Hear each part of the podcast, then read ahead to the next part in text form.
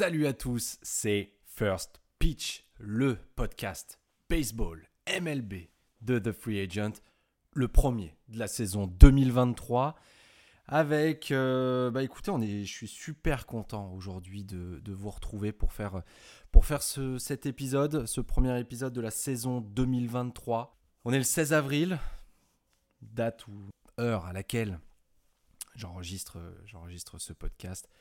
Et, euh, et, ça fait à peu près un peu plus de 15 jours maintenant que euh, la saison 2023 a débuté, que ça fait du bien de retrouver du baseball. Et dans cet épisode, eh bien, ce qu'on va faire, c'est qu'on va euh, revenir déjà sur bah, les nouvelles règles qui ont été mises en place et puis un petit peu les premières observations par rapport à ces, par rapport à ces règles. Qu'est-ce que ça a changé dans le monde de la MLB Quelles sont les premières constatations faites à propos euh, de, ces, euh, de ces nouvelles règles Bien sûr, on parlera.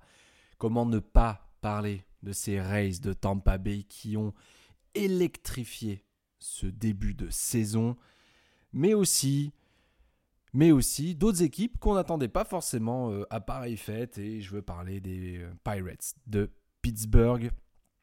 Et puis, et puis on parlera sans doute aussi un petit peu des, des White Sox de Chicago. Mais avant ça, bien entendu, on va revenir sur ces, nouvelles règles qui ont été mises en place cette année. On en a beaucoup parlé pendant l'intersaison. Il y a eu beaucoup, beaucoup de débats. Euh, les, matchs du spring training n'ont pas vraiment euh, été. euh, Je sais pas vous, mais moi je les ai pas forcément suivis parce que bah y avait la World Baseball Classic qui nous a complètement captivés et il n'y avait pas les règles pendant cette euh, World Baseball Classic. Donc le début de la saison régulière, c'était un petit peu aussi euh, un peu le crash test pour voir un petit peu comment ça se comment ça se passait. Donc après un peu plus d'une semaine après le début de la saison de MLB, on va dire que ces changements de règles sont quand même un énorme succès. Que ce soit du côté des joueurs, que ce soit du côté de nous, les fans, on apprécie ces changements. Et même les lanceurs qui ont tendance à être un petit peu, on va dire, tatillons, maniaques de leur routine, eh bien, voient ces changements comme une véritable opportunité. Des mecs comme Max Scherzer, ils ont passé l'entraînement de printemps à utiliser l'horloge à leur avantage, à la fois en tenant la balle dans une position qui était vraiment définie, aussi longtemps qu'il le peut et en lançant très rapidement. Cette horloge, c'est clair qu'elle a eu, euh, elle a eu des effets. Elle a eu des effets sur, euh, sur les lancers, elle a eu des effets sur euh, la récupération que pouvaient avoir les lanceurs entre chaque, euh, manche. Mais on y reviendra juste après en prenant l'exemple notamment de Sandy Alcantara. Donc pour rappel, les règles, les nouvelles règles de la MLB, c'est quoi? L'horloge de lancer. Eh bien, quand les bases sont vides, le lanceur a 15 secondes pour lancer et 20 quand il y a un coureur déjà présent sur base. Le frappeur, il obtient un temps mort par apparition au marbre et il doit être dans la boîte des frappeurs avec 8 secondes à jouer. Ce qui a valu notamment cette scène un petit peu cocasse de Manny Machado se faisant euh, éliminer dès son premier passage au bâton pour ne pas avoir respecté justement ces 8 secondes. Et les lanceurs, dernière règle, obtiennent deux désengagements. C'est donc des tentatives de retrait ou des sauts par frappeur. Alors, sur le rythme de jeu, sur les sur ces deux premières semaines de la saison régulière, la durée d'un match sur 9 manches a baissé de 30 minutes par rapport à 2022. On passe donc de 3h07 à 2h37 en moyenne par match. Et donc on revient à un baseball que ben c'est pas les moins de 20 ans, mais là c'est même les moins de 30 ans ne peuvent pas, qui ne peuvent pas connaître. Mais je pense, je pense que beaucoup partagent cet avis-là, que c'est aussi pour le bien de ce sport. Car pour nous, Européens, bah on peut aussi se coucher un petit peu moins tard. Quand vous avez un match qui commence à 21h, bah en fait à 23h30 c'est fini. Quand un match commence à 19h, à 21h30, il est terminé. On a même l'impression que les temps morts entre euh, les changements d'équipe en attaque et en défense sont beaucoup plus, euh, longs par rapport à d'habitude. Autant avant, on, trouvait que c'était beaucoup plus court parce que forcément l'action était plus, euh, lente. Autant là, on a quand même, le sentiment que le, rythme du jeu s'est drastiquement, drastiquement amélioré. Alors oui, ça fait que 15 jours dans la saison. Ça fait moins de 10% des matchs joués. Donc la question sera encore sans doute beaucoup plus intéressante au bout d'un mois, et puis aussi à la mi-saison. Et puis, euh, bah, en fait, d'un point de vue économique, est-ce que euh, est-ce qu'il n'y aurait pas une baisse des ventes, par exemple déjà un d'espace publicitaire, mais aussi pendant les, rencontres au stade, du fait du raccourcissement euh, de, de, ces matchs? Je pense qu'il faudra analyser ça sur du plus long terme, pas forcément sur les 15, forcément les, les, les 15 premiers jours. Donc il y a eu une conséquence aussi en attaque. C'est que le nombre de points par match, bah, il a augmenté par rapport à 2022. On constate à peu près 1,4 points de plus, donc on passe de 8 points à 9,4 points. Les parieurs, ça c'est une donnée extrêmement importante pour les over-under. Et on peut penser à plusieurs facteurs concernant cette augmentation des points. Donc l'horloge, bien entendu, c'est la principale cause. Les lanceurs qui sont peut-être moins à l'aise encore avec la minuterie et, et peut-être il y a aussi peut-être une question de lanceurs et de euh, comment dire d'expérience au sein de la ligue. Car oui, quand on prend les lanceurs euh, rookies ou qui ont eu déjà l'occasion en ligue mineure, par exemple l'année dernière, d'être familiarisés avec cette horloge, pour eux, c'est devenu naturel. Mais les Verlander, bon, qui est blessé, les Scherzer, les Cole et autres lanceurs vétérans ont peut-être un petit peu plus de mal, et Scherzer l'a dit hein, vraiment euh, euh, assez ouvertement qu'il avait eu du mal à s'adapter encore à cette, euh, à cette horloge. Donc quand on est un peu moins habitué, quand on sait qu'on est pressé par le temps, bah, potentiellement on va lancer plus vite. Donc on va faire un peu plus d'erreurs. Donc on va peut-être lancer avec moins de précision que si on avait vraiment tout le temps du monde pour euh, préparer son lancer. Donc ça génère forcément des, des coups sûrs supplémentaires, une plus grosse aussi présence sur base. Et puis un peu plus anecdotique, ce sont aussi les fautes commises lors des dépassements du temps qui entraînent des pénalités. Ça, il n'y en a pas beaucoup. Et puis, plus on va avancer euh, dans la saison, moins il y aura de sanctions euh, qui seront faites. Deuxièmement, il y a aussi l'effet World Baseball Classic. Tous les joueurs qui ont joué cette compétition sont passés d'un jeu avec les nouvelles règles au début du spring training à une compétition, on va dire, un petit peu à l'ancienne. Il n'y avait pas ces règles-là. On l'avait vu, hein, d'ailleurs, les matchs étaient vraiment extrêmement longs. Ça nous paraissait vraiment euh, super, super long. Et alors, retour, bah, le changement a quand même été plutôt radical. Tu as passé 15 jours avec des règles que tu as potentiellement toujours connues. Là, ça devient un petit peu plus euh, compliqué. Mais les matchs sont plus courts, il y a plus de points, il y a plus d'action, il y a plus de rythme. Donc forcément, il y aura peut-être aussi une présence accrue euh, des spectateurs, que ce soit devant leur télé ou que ce soit directement dans les stades. Je vous rassure, pas au Coliseum où, à part des opossums, il n'y a pas grand-chose. Pour les frappeurs, il y a une petite augmentation notable euh, avec le pourcentage à la batte qui augmente de 20 points entre 2022 et 2023. C'est encore une fois sans doute dû à l'horloge parce que voilà le, euh, les lanceurs étant un peu plus précipités, euh, c'est peut-être euh, une des conséquences. Pareil, je pense que sur une saison entière, ça va se lisser avec l'habitude qui sera prise par, les, par les lanceurs et par les joueurs. Tout à l'heure, je vous parlais de Sandy Alcantara. Pour son premier match, il a fait un match complet cette saison. Match complet, pas de points, pas de points concédés.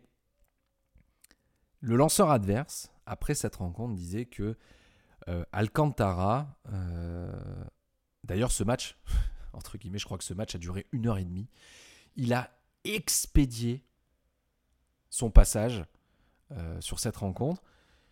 Il l'a expédié pour lui, mais il l'a aussi expédié pour son adversaire. Parce que du coup, son adversaire, Sandy Alcantara, allant tellement vite dans les manches, il n'avait pas le temps de se reposer.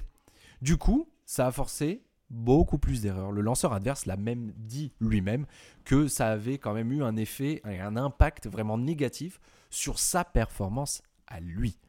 À voir si sur le long terme, euh, ce sera la même chose. Parmi les règles, eh ben, il y avait aussi l'augmentation de la taille des bases. Et oui, elles sont un peu plus grosses.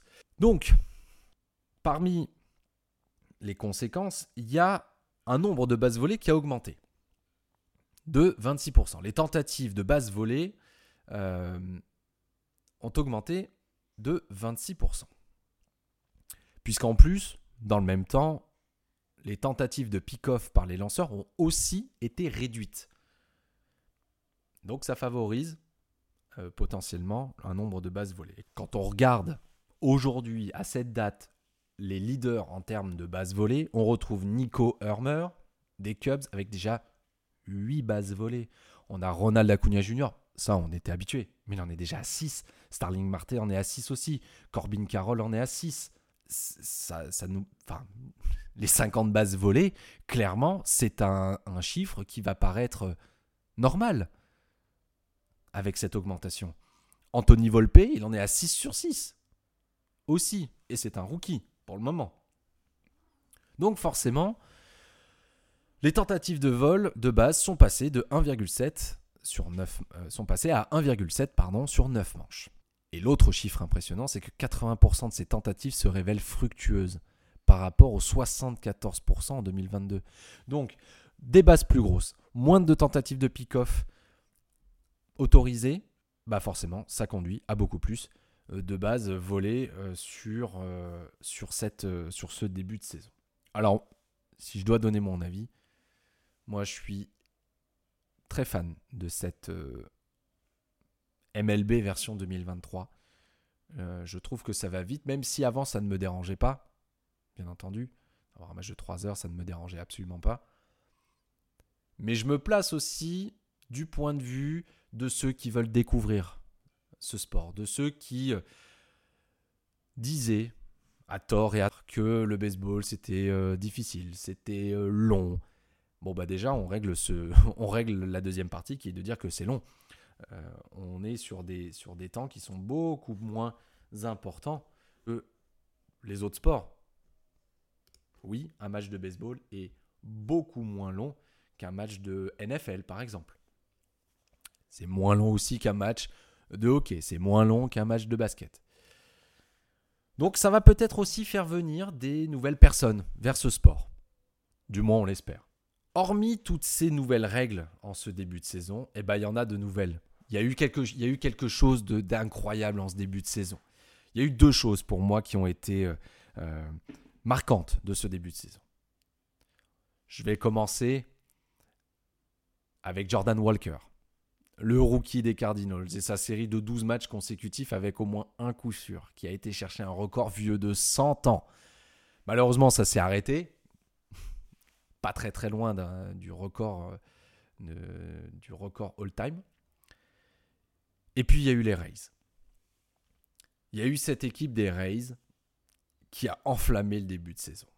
Alors oui, on pourra toujours dire que ils n'ont affronté que au départ des équipes qui n'étaient pas forcément les plus solides, on va dire. Il y a les A's, il y a eu les Tigers. Donc forcément, arrivé à 12, même à 10, on s'est dit bon, euh, ok, mais bon, vu les adversaires, c'est quand même pas, c'est quand même pas dingue. Puis il y a eu les Red Sox et puis au final, ils ont battu les Red Sox. Ils sont tombés sur les Blue Jays et c'est les Blue Jays qui euh, auront euh, stoppé cette série à 13 matchs. Vous vous rendez compte 13 matchs consécutifs sans perdre. Des lanceurs euh, incroyables. McClanahan, Jeffrey Springs, entre autres. Une équipe qui au bâton tournait et qui tourne encore. Hein. Enfin, attention, on va pas, euh, on va pas, on va pas remettre en cause tout ça. Mais c'est juste, euh, c'est juste incroyable c'était juste incroyable. C'était solide. C'était vraiment solide. Et en plus, on peut même pas dire au final que ce sont eux qui ont la meilleure moyenne au bâton parce que c'est Toronto. De peu, hein. Euh, bon, évidemment, euh, en War, euh, ils sont, ils sont très très hauts, mais ça c'est normal. Le différentiel qu'ils ont eu entre le nombre de points inscrits et le nombre de points concédés est juste phénoménal. Ils mènent la ligue en termes de points en termes de points inscrits avec 106, il y a eu 104 RBI, il y a eu 35 home runs. Pareil, l'écart qu'ils ont eu entre chaque, pour chacune de leurs victoires, l'écart qu'il y avait avec leurs adversaires, c'est phénoménal. Ils n'ont pas gagné leur match d'un seul point. Hein. C'était à chaque fois, c'était 4 points quasiment, 4 points ou plus. C'est vraiment la belle histoire. C'est vraiment la belle histoire de ce début de saison. Et ça met en lumière aussi une stratégie bien particulière de la part des Rays l'équipe s'est pas construite avec la draft. L'équipe s'est pas forcément construite avec euh, euh, un farming system euh, ultra développé. Non. On a été chercher des agents libres, on a été chercher certains trades. on a construit cette équipe avec des pièces comme ça, un petit peu rapportées à droite à gauche, sans superstar, avec un payroll qui n'est pas celui des Mets, très clairement on a une équipe qui a montré que le collectif était euh, extrêmement important. Ça fait plusieurs années déjà. Depuis leur run jusqu'en World Series pendant la, saison 2020, euh, ça a continué derrière. Et en ce début de saison, même si on dit bien entendu que euh, le mois d'avril, je vous fais la traduction en français, hein, mais c'est le mois d'avril n'est pas important, mais tout compte quand même. Et les matchs gagnés là, ils n'auront pas à les gagner à un autre moment. Surtout qu'en plus, ils sont dans une division, on est dans une division, la L Est, qui est quand même plutôt, euh, plutôt très forte. Les Yankees, les, Blue Jays, euh, dans une moindre mesure Boston et, Baltimore. Mais on est quand même dans une division où ben là, tout de suite, ils se sont dit, ah, ah, ah, ah va falloir compter sur nous euh, cette saison, il va falloir il va pas falloir euh, vous reposer sur vos lauriers parce que nous, on sera là. Parce que oui, ils vont pas. Euh, du coup, c'est sûr, maintenant, ils vont plus gagner 162 matchs. Ils allaient en perdre certains, mais il va falloir être très solide pour aller les chercher. Premier coup dur, la blessure de Jeffrey Springs. On va voir quelle incidence ça va avoir sur la rotation aussi des, euh, des Rays. On va se reposer sans doute un petit peu plus aussi sur McClanahan. Bien entendu que l'équipe aura peut-être des petits passages à vide. Peut-être que le mois de juin, par exemple, euh, ou le mois de juillet sera peut-être un peu plus euh, difficile pour cette équipe. À voir. C'est vrai que d'un point de vue du calendrier, bon bah là voilà, ils ont leur série face aux Blue Jays, donc c'est peut-être un premier test. On, on disait déjà que Boston était un premier test. Et ils ont dégagé une espèce de sérénité, même en étant menés. C'était jamais très long. Ils ont rarement été menés au final. Il y avait très peu, avant que leur, euh, avant que leur euh, série ne s'arrête, ils étaient à 6 manches en tout seulement. Où ils ont été menés 6 manches. 6 manches sur 15 jours de compétition, c'est incroyable. Les Blue Jays, c'est le, vrai, le premier vrai très très gros test. Alors oui, bah, ils n'ont pas encore affronté les Dodgers, ils n'ont pas encore affronté les Astros, ils n'ont pas encore affronté les Yankees. Yankees qui sont aussi solides cette année, qui pour le moment, à part Rodon, sont relativement épargnés par les blessures. Et même s'ils mettent un Anthony Volpe qui est pas forcément. Euh, voilà, enfin, qui. qui est pas forcément le mec en est quand même assez basse volée, mais. Euh, qui n'a pas forcément une production extraordinaire, c'est un rookie, il faut le rappeler, ben, ça leur fait pas perdre de match. Ils ont Cabrera dans le, aussi euh, qui vont aligner. Ils ont Johnny Brito qu'ils ont tout de suite mis dans leur alignement, qui a connu un match très compliqué face aux Twins. Mais dans l'ensemble, les Yankees sont plutôt solides jusqu'à présent. Donc les Rays vont avoir des tests. Et c'est là aussi où on va voir aussi ce que cette équipe a dans le, a dans le ventre. On a Randy à Rosarena qui surfe sur sa World Baseball classique euh, monumentale. Jusqu'à quand?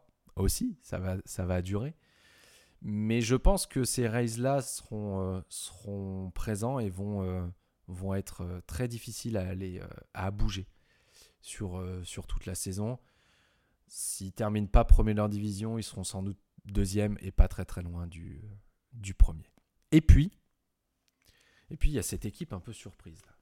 Il y a cette équipe qu'on n'attendait pas forcément le plus vraiment très haut et qui au final euh, se révèle être euh, euh, plutôt intéressante. Et je suis pas en train de parler des D-backs qui sont quand même deuxième à égalité avec les Dodgers dans la NL West. Non, non. C'est une autre équipe aussi dans la National League, mais dans la National League centrale. Et c'est les Pirates.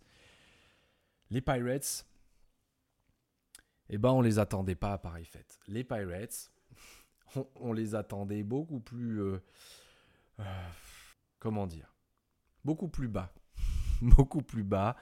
Sans doute euh, avec les A's dans le fond du classement, avec Colorado aussi. Et puis finalement, eh ben, cette équipe. cette équipe joue bien. Cette équipe est plutôt intéressante à voir jouer.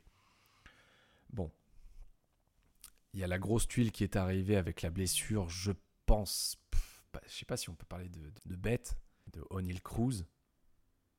Ça va avoir un effet parce que ça y est, Cruz était euh, sans doute euh, sur la voie de faire une saison plutôt de très bonne facture.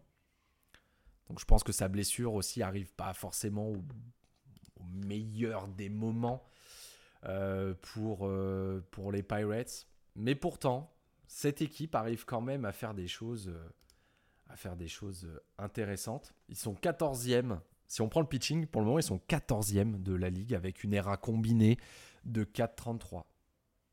C'est plutôt, euh, c'est plutôt pas mauvais, je trouve. C'est plutôt pas mauvais. Ils sont devant des équipes comme les Padres, comme les Giants, comme les, les Cardinals, comme Arizona qui fonctionne bien aussi dans la, dans la NL West. Euh, ils sont devant Boston, ils sont devant Baltimore. Ils sont euh, à égalité avec les Dodgers. Donc, d'un point de vue euh, pitching, c'est pas, c'est pas non plus, c'est pas non plus déconnant pour les Pirates. Et vraiment, cette, cette blessure de Cruz me m'attriste presque pour cette équipe parce que ça, ça peut être un espèce de facteur qui, euh, qui peut les faire plonger. Comme ça peut être un facteur positif aussi, hein, comme ça peut être un facteur où on veut se battre pour lui. Il est absent 4 mois. Priori, la saison est quasi terminée pour, euh, pour Cruz. Mais ça aura une incidence, cette, euh, cette, saison, ce bon début de saison. Comme je vous le dis, hein, ok, avril, bon, tout le monde s'en moque un petit peu, mais au final, ce qui est pris n'est plus à prendre. Et à l'approche de la trade deadline, les Pirates pourraient potentiellement ne pas être une équipe euh, vendeuse. Si vous voyez ce que je veux dire. Peut-être que à l'approche de la trade deadline et en voyant que bah, ils ont peut-être leur chance. Peut-être que euh, on, va redonner peut-être les moyens. C'est une équipe qui a les moyens. Hein. Attention, hein, en termes de plafond, ils sont vraiment, vraiment très très loin. Donc il y a, y a la place pour faire venir peut-être un ou deux éléments supplémentaires pour pouvoir euh, être compétitif et, arriver euh, là où et arriver revenir en playoff, ce qui serait quand même, euh, je pense, la plus grosse surprise de cette, de cette saison. Et puis à l'inverse, bah, les White Sox, les, Chicago White Sox, j'ai un petit peu l'impression qu'on est en, de nouveau reparti sur, euh, sur une saison à nouveau galère, avec des blessures. Est-ce qu'on n'est pas arrivé un petit peu au bout d'un espèce de processus qui avait été lancé il y a, trois ans, avec, euh, au début de la pandémie, avec une équipe sur qui on comptait énormément? Une équipe dont le potentiel était, euh, était élevé. Où on s'est dit, ah, les White Sox, c'est peut-être bien une équipe qui, avec laquelle il faudra compter. C'est peut-être la renaissance des White Sox.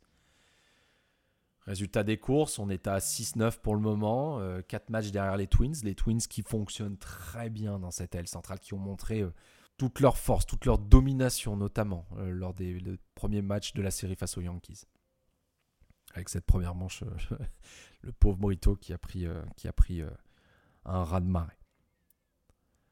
Mais les White Sox, c'est juste un demi-match devant les Tigers, donc c'est franchement pas, euh, c'est franchement pas dingue. Hein.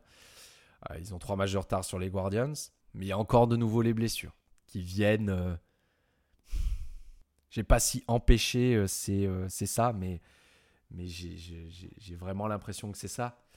J'ai vraiment l'impression que c'est ça. si on regarde les starters, ils sont 23e. Euh, alors, en termes d'ERA, attendez que je me regarde ça. En termes d'ERA, Les White Sox sont 19e avec 4,65. Et côté bullpen, en fait, ils sont tout simplement derniers. Tout simplement derniers. Les releveurs des White Sox ont une ERA combinée de 7,32. 7,32. Avec 5 défaites, 2 victoires, 2 matchs sauvés euh, en 51 manches. Compliqué. Euh, on sait à quel point l'enclos des releveurs est, est important. Euh, on sait que c'est une, euh, voilà, c'est une des composantes de, votre réussite si vous voulez faire quelque chose. Et là, clairement, on n'est pas du tout sur, euh, sur quelque chose qui est, qui est bon pour le moment chez ces White Sox. Donc vous combinez ça, vous combinez bah voilà, un pitching de manière générale qui est assez moyen. Vous ajoutez des défaites, des, des blessures, et puis vous obtenez une équipe qui va être dans un espèce de ventre mou, qui ne jouera sans doute rien encore cette saison, malheureusement. Euh, et, l'approche de la trade deadline, à, nouveau, on va peut-être être tenté aussi de repartir euh, de zéro, et pourquoi pas faire partir des, gens comme Tim Anderson, ou, notamment, ou, Andrew Vaughn. Ça pourrait être... Euh, ça pourrait être le cas pour ces White Sox, malheureusement. Euh, qui avait de belles promesses. Mais nous sommes que le 16 avril. Nous sommes que le 16 avril. Sur la semaine qui vient de s'écouler, j'ai envie de, vous parler de ceux qui ont, euh, qui ont bien euh, fonctionné pour terminer dans ce, pour terminer cet épisode-là. On essaiera de faire ça toutes les semaines, de vous parler, de vous parler un petit peu de nos chouchous, de ceux qui ont été, de ceux qu'on a trouvé très très bons cette saison. Et je vais commencer avec la National League et un certain Max Muncy, qui a joué 5 matchs, qui a frappé 5 home runs, 12 RBI, 12 points produits, une moyenne au bâton de 438, un OPS monumental de 1,875, une WOBA de 738 avec les Dodgers en 18 apparitions au bâton. Clairement, pour moi, ça a été le joueur de la semaine. Euh, de lundi, du lundi au samedi. Franchement, ça a, été le, ça a été le joueur de la semaine côté National League. Et côté American League, c'est Ryan Mountcastle des Orioles. Euh, son duo avec Rutschman, franchement, c'est vraiment. Euh, les deux sont. Les deux sont l'avenir de ces Orioles. Je ne sais pas ce que vous en pensez, mais franchement, c'est vraiment un duo incroyable. Et Mountcastle, la semaine qui vient de s'écouler, c'est 28 apparitions au bâton, c'est 4 home runs, 12 points produits. Une moyenne au bâton de seulement 222.